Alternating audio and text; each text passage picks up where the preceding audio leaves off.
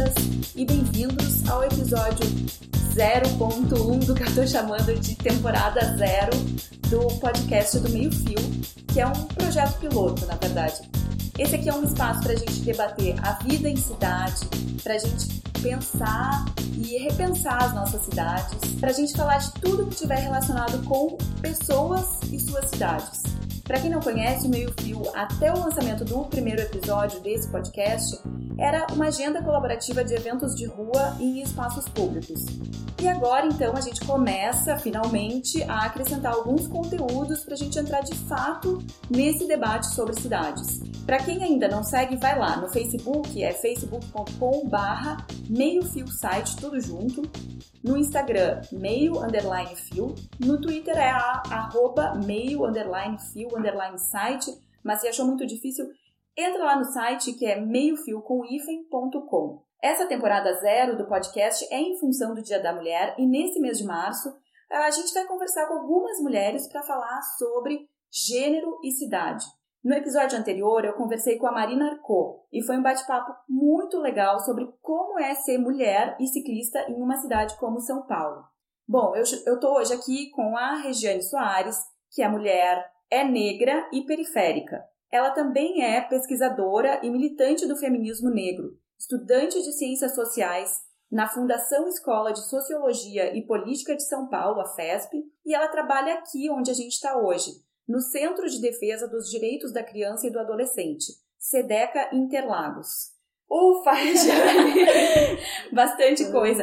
Regiane, seja muito bem-vinda, muito, obrigada. muito obrigada pelo teu tempo, pela disposição em me receber para a gente conversar sobre esse tema que é tão importante, né? Que é sobre a mulher negra periférica e principalmente como as nossas cidades excluem essa mulher.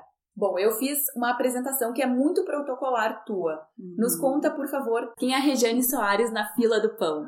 É, sempre costumo responder essa pergunta fazendo a pergunta, né? Quem é Regiane Soares? Sou sempre um ser em transformação, eu aprendo todos os dias, até pelo meio que eu convivo, que é extremamente complexo, então todos os dias a gente acorda sabendo que tem que se rever e se repensar. Mas de informações a acrescentar, eu sou uma geminiana com ascendente em peixes e a lua em aquário, acho importante essas informações.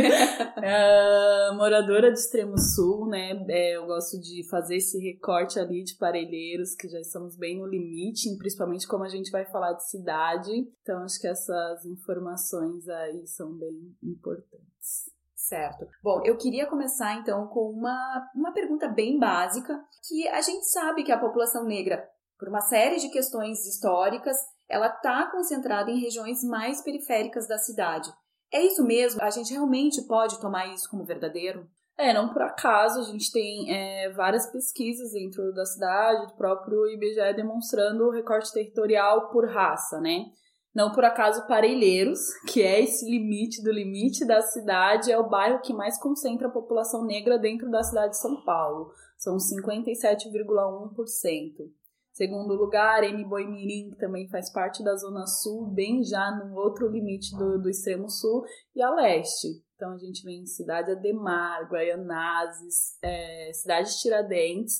Então, com certeza, extremamente verdadeiro esse dado e não é uma coisa que entendemos como algo casual, né? A população negra, ela de fato está nas margens e nos limites dessa cidade. E aí a gente entra na questão da mulher, né? Porque se o homem negro já é discriminado, a mulher negra é discriminada duas vezes, né? Vamos acrescentar mais uma. duas, é, duas é pouco, né? Como diria Mano Brown. Né? A gente tem que lutar duas vezes mais. No caso da mulher negra, são três, quatro, cinco vezes mais, porque é uma série de opressões, né? Então você tem o homem branco no topo da pirâmide alimentado, que é essa sociedade, a mulher branca, o homem negro e a mulher negra na base dessa pirâmide. Então ela sofre por ser mulher, ela sofre por ser negra, ela, so, ela sofre por estar é, nessa periferia. E aí, se ela for mãe, ela geralmente é, é a mãe que é solo, ela é a mulher que sofre pela perda do filho, pela perda do marido mas em, em uma falando em termos de cidade, três vezes mais. Uhum. A mulher está nesse limite. Sim. A mulher negra está nesse limite. É, e aí é, ela sofre três, quatro vezes mais e ela tá nessa região mais afastada. Essa região mais afastada, isso tem a ver também com as oportunidades de trabalho para essa mulher?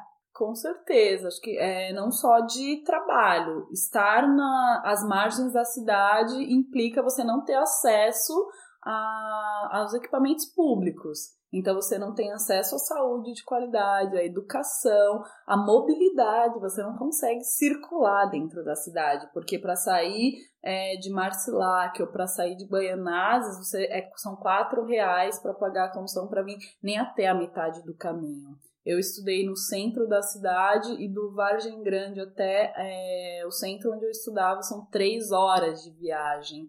Isso para dizer em termos de acesso, falando de mobilidade, mas se eu precisar de um hospital mais próximo ao Grajaú, que são horas também de onde a gente mora, é, estar à margem dessa cidade, estar nessas periferias para a mulher negra e para a população negra que se encontra nesse lugar é não ter acesso ao que é público. Você não tem um teatro, você não tem é, a área de lazer que você encontra dentro desses lugares, são aquelas pracinhas que os moradores é, carpiram ali, foram construindo. A gente vinha até de uma gestão que olhou um pouco mais para essa questão do acesso, mas que hoje a realidade já é totalmente outra, né? As coisas elas vêm mudando num ritmo frenético muito grande, que você acorda todos os dias já veio uma outra onda que às vezes a gente deixa levantar, né? Então, estar às margens, estar na periferia, significa, de fato, não ter acesso ao que é público. Quer dizer, o problema, então, ele não é necessariamente o estar na periferia. O problema é que a periferia não tem essa estrutura ou não tem mais opções de, de mobilidade. Explica um pouco pra gente qual é o problema de fato de se estar na periferia ou de, ser, de só ter essa opção. É, o problema não é estar na periferia ou a periferia não ter acesso, porque uma coisa está totalmente ligada à outra. A periferia não tem acesso porque é periferia. Isso falando de São Paulo, né? A questão de não ter o, o, o problema do acesso é porque é isso, as periferias elas não são fomentadas, não é interesse do, do poder público que se, que se fomente as periferias. E aí é assim, então eles não dão acesso, mas não dão acesso porque quem está nessas periferias é onde você olha para esses sujeitos. E quando você olha para a cidade de São Paulo, extremamente conservadora, racista e outras questões mais, não é interesse da cidade que as pessoas negras que se encontram e que a população de forma geral que se encontra na periferia tem acesso. Então, obviamente, por que, que você vai construir uma escola que seja de qualidade dentro dessa região, dentro desse recorte? Que está na mesma cidade. Mas quando você vai para os extremos, você fala: nossa, onde eu tô? O que, que aconteceu? Então você tem é, um, uma pequena concentração, e aí posso usar um exemplo bem básico, que é de vivência cultural dentro de um espaço micro do que é a cidade de São Paulo, extremamente grande, e quando você vai para as outras regiões, você não vê essa vivência, você não vê esse acesso, essas possibilidades. Não ter acesso é você não ter possibilidades. E o que eu vejo quando a gente olha para a periferia é isso: quais são as possibilidades que se tem aqui? Quase nulas. E como que você sai daqui para encontrar as possibilidades fora? Bom, e aí a gente entra nessa na questão delicada que é a questão da hipersexualização do corpo da mulher negra. É, como que é, então, para a mulher negra que tem que morar numa região mais periférica, que muitas vezes é uma região mais, mais erma, que tem essas dificuldades de mobilidade, como que é para essa mulher? Acho que é, no contexto da mulher, de uma forma geral, bastante complicado é sair, né? Estar do lado de fora de qualquer lugar. Estar do lado de fora é nos colocar em risco o tempo inteiro. A questão da mulher negra, é, e aí eu acho que não só da, da periférica, não só da que circula nesse lugar, tá ligada a uma questão histórica que é de olhar para esse corpo, entender esse corpo como a mulata que samba, como é, a mulher lasciva que está disponível como um corpo que você pode acessar a qualquer momento e que é um corpo que, diferente do corpo da mulher branca, não foi construído enquanto um corpo delicado. Porque a mulher, branca, a mulher branca também sofre várias é, violências relacionadas ao fato de ser mulher, mas enquanto mas a mulher negra tem uma construção histórica do corpo, primeiro de que as pessoas não entendem esse corpo como um corpo humano. A mulher negra sempre foi a escrava, então nem humana ela era. Então como que você constrói um corpo não humano ao longo de uma história como a nossa, de um contexto mais geral mesmo, de que esse corpo nunca foi entendido como humano e como é que você dá humanidade para esse corpo. Então são várias questões. Então você constrói a mulata, né? Você constrói a passista, a sambista e coloca esse corpo na rua. Então as mulheres negras, obviamente, por uma questão histórica, tem implicações muito mais graves no que é esse entendimento desse corpo, tanto para ela quanto para o outro. E aí se colocar na rua, seja é, na rua de casa, ou seja no ônibus lotado, no metrô, no trem, no centro, em qualquer lugar, é ser apontada como, olha, essa mulata, olha isso, é sensacional.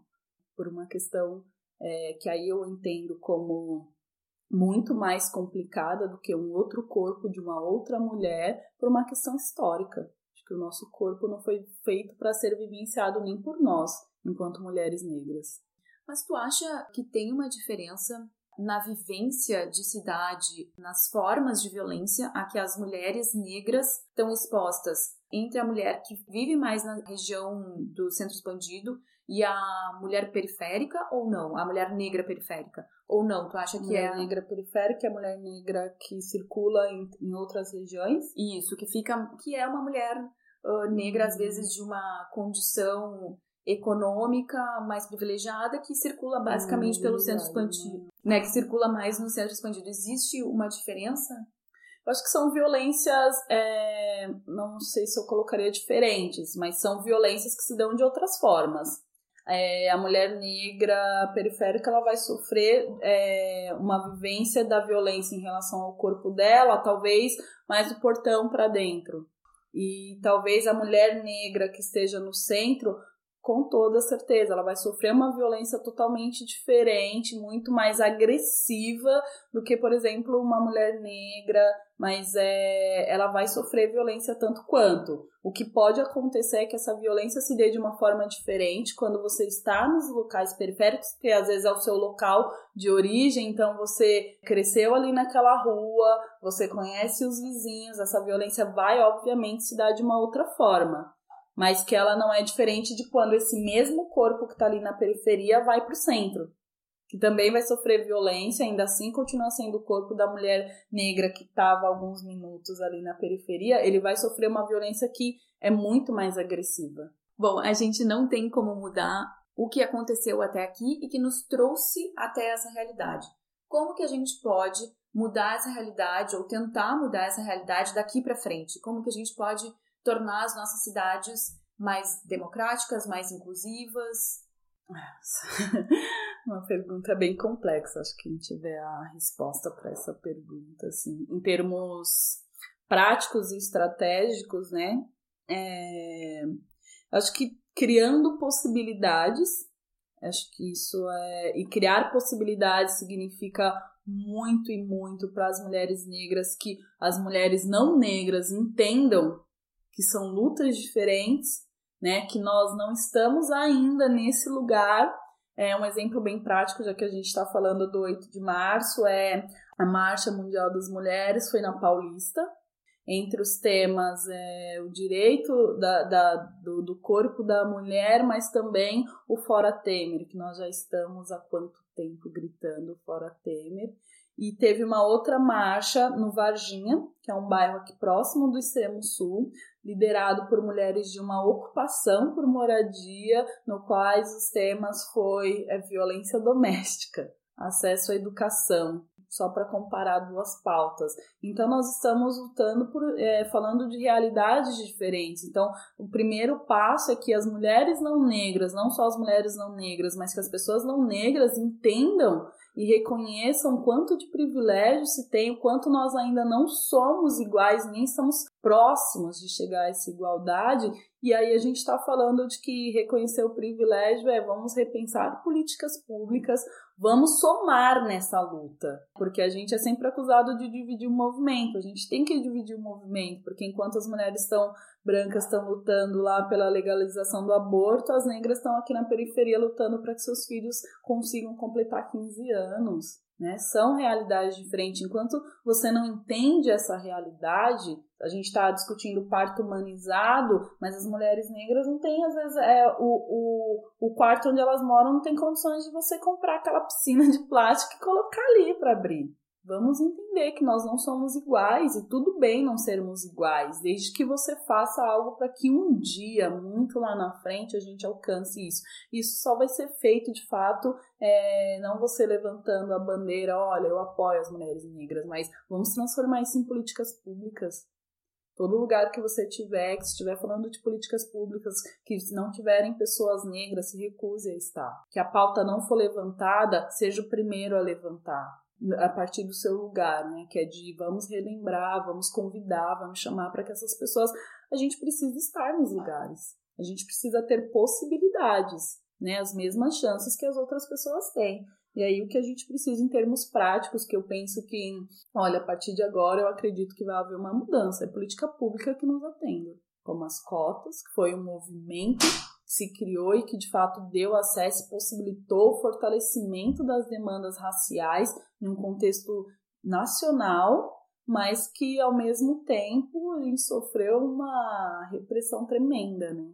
Tudo que tem uma ação tem uma, uma reação, né? E toda vez que nós tentamos reagir, a reação é sempre essa fugindo um pouco do tema específico de cidade, mas acho que tu levantou uma questão que é muito interessante, que é essa questão de que as pautas são muito diferentes, né? Dentro do movimento feminista existem camadas, né, muito diversas de mulheres. Para a gente entender um pouco melhor, a tua posição é que as mulheres se dividam e que a gente entenda que mulheres negras e mulheres trans e, e enfim, que existe, existem pautas muito diferentes e cada uma lute pelas suas pautas, ou tu acha que seria o caso de não, de todo mundo se juntar e eleger pautas, por exemplo, vamos lutar todas juntas pelas pautas das mulheres negras periféricas? Eu acho que são pautas extremamente diferentes e que a um nível elas precisam ser tratadas separadamente, porque como que eu construo uma política pública para todas as mulheres negras. Eu sou uma mulher negra periférica X. Não sou mãe,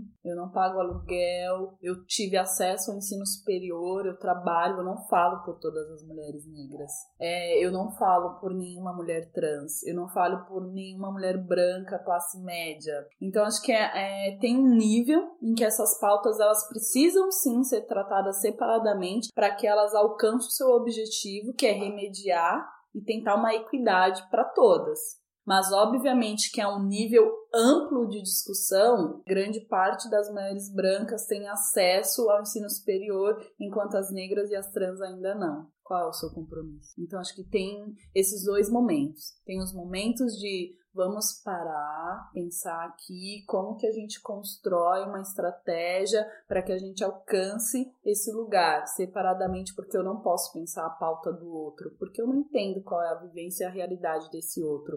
Agora tem um nível que essa discussão precisa urgentemente ser ampla e ser de todos. Então talvez ao invés de gastar mais duas horas te gritar, gritando fora Temer, fora Temer dentro de uma eleição que vai acontecer daqui a alguns meses, tivesse incluído uma outra pauta, que fosse muito mais urgente para a pauta das mulheres. Tudo bem discutir separadamente, mas se for para lutar junto, a gente tem que elencar quais são as nossas prioridades. Lá no início da, da nossa conversa, a gente estava falando sobre a realidade da periferia e qual é o problema de se estar na periferia, que é o problema da falta de oportunidade, das dificuldades de mobilidade, enfim.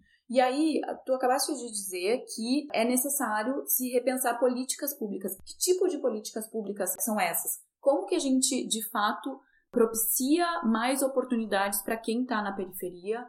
Como que a gente começa a tentar reduzir essas desigualdades dentro da cidade? Acho que tem coisas que são bem urgentes. O tempo inteiro, acho que independente de movimento e quando o caos se instaura, acho que uma das coisas que você mais se ouve, ah, é, trabalho de base, trabalho de base. Isso vem através da, da, da educação. E aí eu acho que possibilitar, por exemplo, o acesso à educação, e aí, por exemplo, a nível do ensino superior e agora diante de uma reforma do ensino médio que atinge diretamente essas periferias. A gente tem um contato aqui muito próximo com as escolas e qualquer lugar que você for, você perguntar para um grupo de adolescentes ou de crianças entre 10, 13 anos, ali entrando na sua fase de pré-adolescência, quem gosta da escola?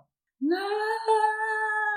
Não, ninguém gosta da escola, ninguém gosta de estar ali, porque a quantidade de, de, de precariedade que você encontra naquele lugar, de não ser cartolina. Então, de políticas públicas, quando a gente fala para as periferias, é.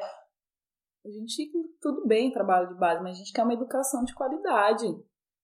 Eu, posso fazer esse trabalho, desde que eu entre nessa sala, tem uma cartolina para eu pedir um trabalho mais amplo para essa criança, para esse adolescente. Eu preciso ter uma gripe, ter acesso a uma UBS, a um hospital. Eu preciso ter acesso à cultura, eu preciso saber o que é um teatro, o que é um concerto de música. Eu não quero ter só o pandeiro, porque não tem uma aula de violino. Eu não posso aprender o piano, o que é um piano? Então a gente está falando de políticas públicas para a periferia que venham nesse sentido. De que, olha, vamos ter um centro cultural em Parelheiros, vamos ter um centro cultural em Guaianazes. Nesse sentido, né? É, e aí não dá, eu não consigo elencar quais são as políticas públicas. É educação, é saúde, é cultura, é lazer, é mobilidade.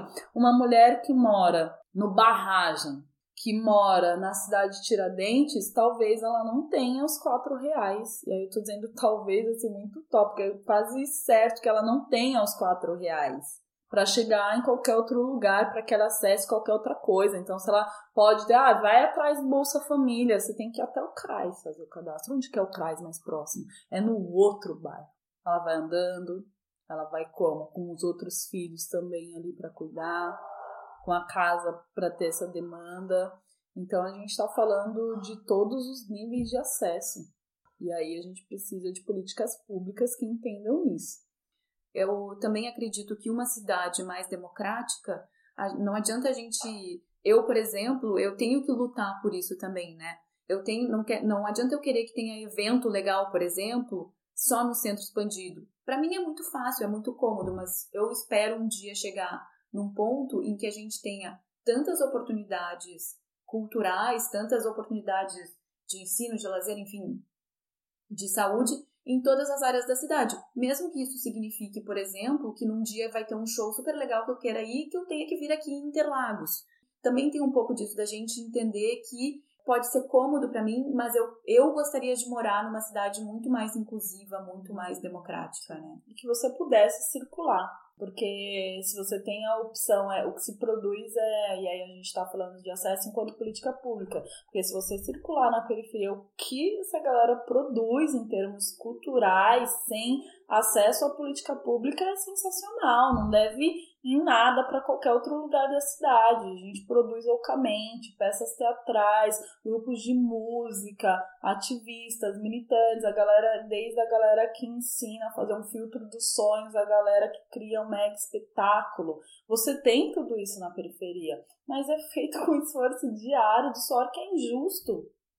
É injusto porque a gente precisa ter acesso, sim, de um outro lugar. Isso também é. Eu não quero só produzir a arte como se isso também não fosse o, o que eu posso pagar ali as minhas contas no dia 5. Você entende isso de. Vocês não precisam disso, está fazendo é por amor, é porque você quer não, né? É porque também é uma coisa extremamente necessária. E seria ótimo se você, se eu morasse em Parelheiros e hoje eu dissesse, olha, vai ter um show no centro sensacional e eu vou, porque amanhã tem um aqui em Parelheiros que é sensacional e eu vou, e a minha amiga que mora no centro dissesse, hey, então eu vou também para esse de Parelheiros. Porque isso é vivência de cidade. Aí eu não tô falando mais do micro, eu não tô falando mais do Parelheiros, do Grajaú do Extremo Sul. Eu tô falando da cidade, de falar, olha, ontem eu consegui rapidamente chegar nesse lugar, depois eu fui pro outro. É isso, né? De eu poder circular, de eu poder de fato vivenciar a cidade. Quem é, as mulheres negras, pessoas periféricas, elas não têm direito à cidade. E quando a gente começa a desenvolver essas áreas em zonas mais periféricas, a gente começa a ter também uma série de iniciativas, como pequenas empresas, né, pequenos negócios, e a gente acaba tendo mais oportunidades de negócio. Daqui a pouco a gente vai ter menos gente precisando fazer viagens de duas horas de CPTM, metrô, ônibus até uma região mais central para trabalhar, né? Parelheiros tem, tem muito forte a questão da, da horta comunitária, por exemplo, foi um dos prêmios que a Haddad ganhou na gestão passada né? E do quanto então esses alimentos produzidos por essa comunidade aí, famílias, a própria comunidade mesmo, colocando a mão na terra e, e esse alimento ia para a escola da própria região, né? Então a gente consegue se fomentar, a gente consegue fazer isso, de que a gente não precisa sair daqui, pegar, ficar duas horas no ônibus, é, pagar a condução para ir trabalhar, porque a gente consegue também fazer a circulação aqui dentro, desde que isso seja uma opção, porque aí tudo bem também se você quiser ir fazer isso em outros lugares. Mas nem essa possibilidade nós temos de entender esse lugar também como um lugar que produz e que pode gerar financeiramente para a cidade. Porque pode, mas não se entende dessa forma. E aí precisa se repensar esse entendimento, né? Porque nós servimos para sair e apertar os parafusos. A gente serve para ir para o McDonald's, para o Burger King, para os shoppings. E a gente aí não pode, por exemplo, você constrói essa ideia de uma horta comunitária dentro de um lugar como a cidade, dentro da cidade de São Paulo, Parelheiros, que é uma das últimas áreas mais arborizadas, com ainda locais de preservação amplos, né? Tem em toda a cidade, mas amplos dentro da cidade de São Paulo. A questão do ecoturismo. Então você tem várias possibilidades que não são é, vistas como um mecanismo de se gerar esse processo de renda e de empreendedorismo para quem está ali, né? Tem, mas são poucos, pouquíssimos. É um assunto muito rico, muito amplo, e a questão da mulher negra periférica não é um tema isolado. A gente uh, claramente tem que investir em muitas áreas para conseguir mudar essa realidade, para conseguir uma cidade mais inclusiva para as mulheres, especialmente para a mulher negra periférica, né? Bom, Regiane, a gente está chegando ao final da nossa conversa. Qual a tua dica para quem uh, gostou desse tema, para quem gostaria de, de, se aprofundar nessa questão? Tem alguma dica de uma leitura, de um filme? Eu vou dar uma dica que eu sempre trabalho com as meninas negras, né? Acho que a nossa fala tem que ser em, algumas, em alguns momentos bem direcionadas para os nossos, para que eles consigam se fortalecer. Então, vou deixar uma dica de um livro, que é da Bianca Santana, Quando Me Descobri Negra. Ele é extremamente acessível, um livro curtinho, com alguns textos. É incrível e aí permite várias possibilidades de se pensar em questões é, relacionadas ao ser mulher negra e ao se descobrir também enquanto uma mulher negra, que é uma boa abre-ala.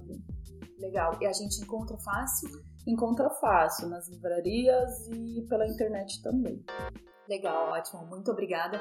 Regiane, muito, muito obrigada em se dispor a participar dessa conversa. É, muito obrigada pelo teu tempo e muito obrigada também por me receber aqui no Sedeca Interlagos. Abriu um espaço aqui para a gente poder conversar. Estou sempre aberto, eu te agradeço, foi um prazer, espero poder contribuir aí para as várias reflexões que possam surgir no longo aí.